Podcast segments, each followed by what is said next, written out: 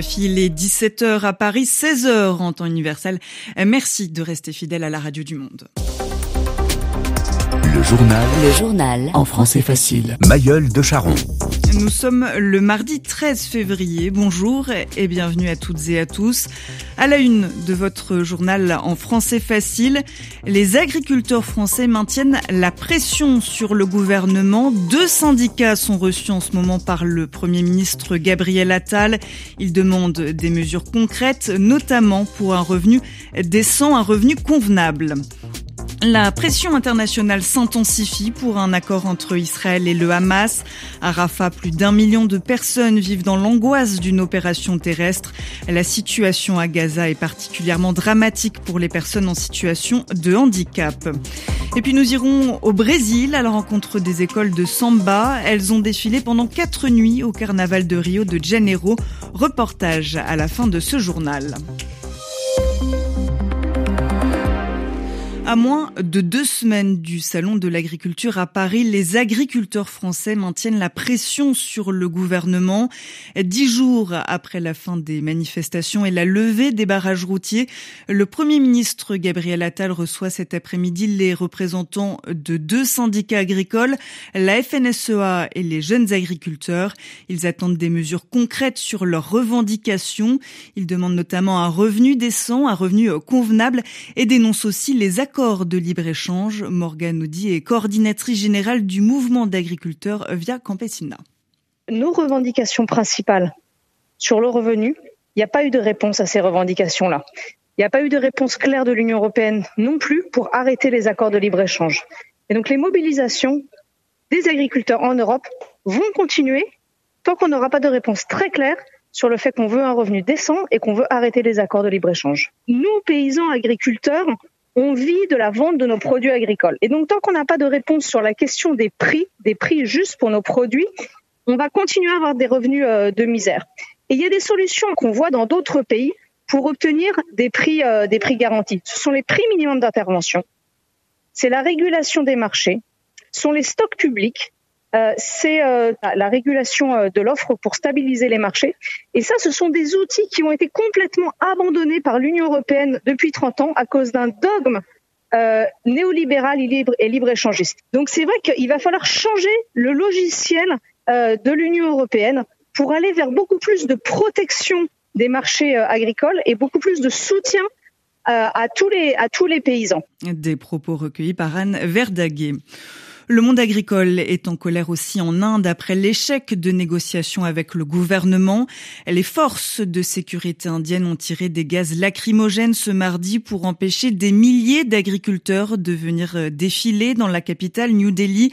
La police a installé des barrages imposants avec des pointes métalliques, des blocs de ciment et des barrières en acier sur les principaux axes routiers qui mènent à la capitale. Les agriculteurs indiens réclament des prix planchers, c'est-à-dire un prix minimum pour leur récolte. Le journal en français facile. Des discussions sont en cours au Caire pour une trêve dans la bande de Gaza. Les renseignements américains, israéliens et le premier ministre qatari rencontrent des dirigeants égyptiens ce mardi. La pression internationale s'intensifie pour un accord entre Israël et le Hamas après l'annonce par Israël d'une offensive terrestre prochaine à Rafah.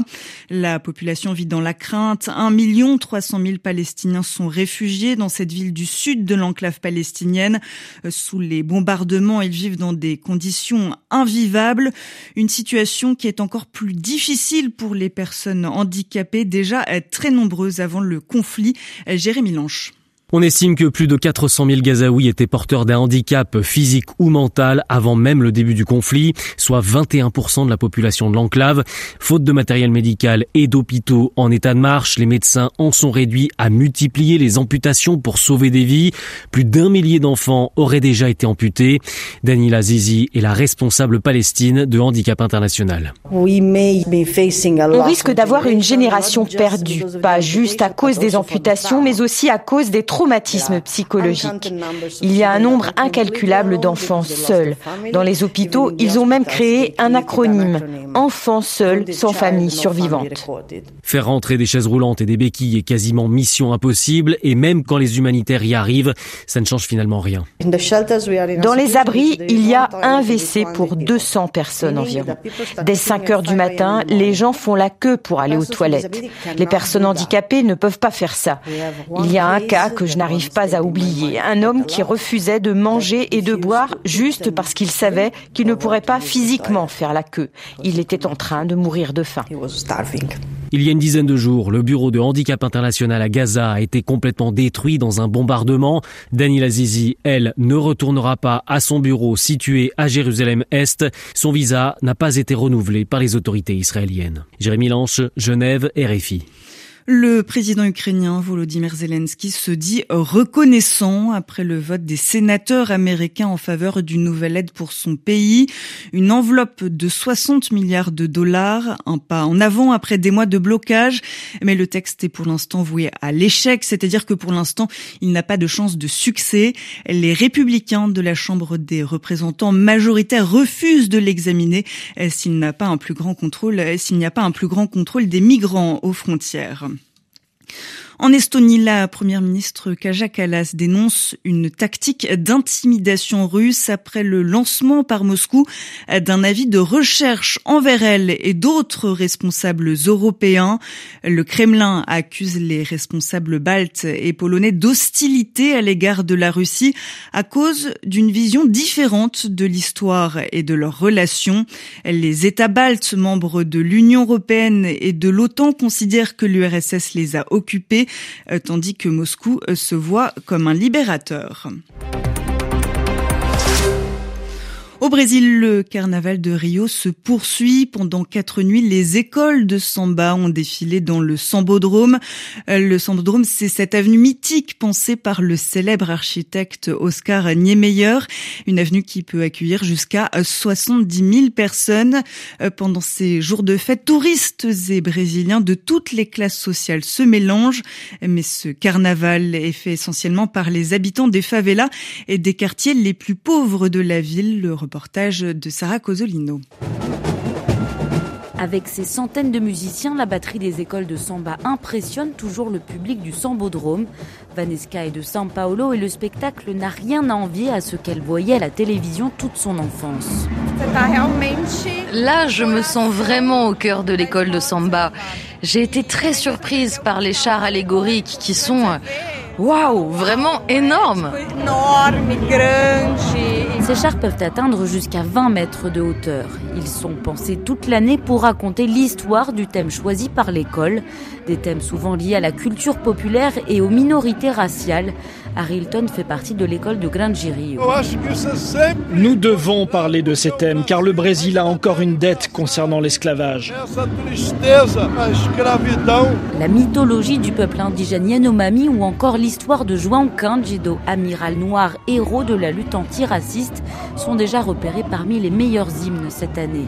Christian y a participé à la composition de la samba de l'école de Salgueiro. On ne peut pas vraiment comprendre ce qu'il se passe dans la tête du jury, c'est un peu une boîte à surprise. Mais je peux affirmer qu'on a fait notre travail, et très bien. L'école championne du carnaval sera dévoilée ce mercredi et défilera à nouveau ce samedi. Sarah Cozzolino, Rio de Janeiro, RFI. RFI, il est 17h08 à Paris. Un mot de sport pour terminer ce journal en français facile avec euh, du football. C'est parti pour les huitièmes de finale aller de la Ligue des Champions qui démarre ce soir. Le Real Madrid et Manchester City, euh, tous deux candidats au titre, se déplacent respectivement à Leipzig et Copenhague. Euh, le coup d'envoi des deux rencontres sera donné à 20h, temps universel. Demain, le PSG fera face au Real Sociedad.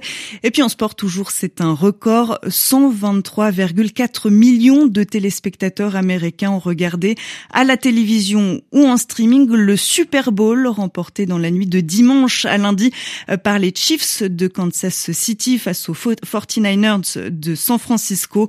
L'année précédente était déjà un record. 115 millions de personnes étaient devant leurs écrans de télévision. Et c'est ainsi que se referme ce journal en français facile. Vous pouvez le retrouver sur internet françaisfacile.rfi.fr.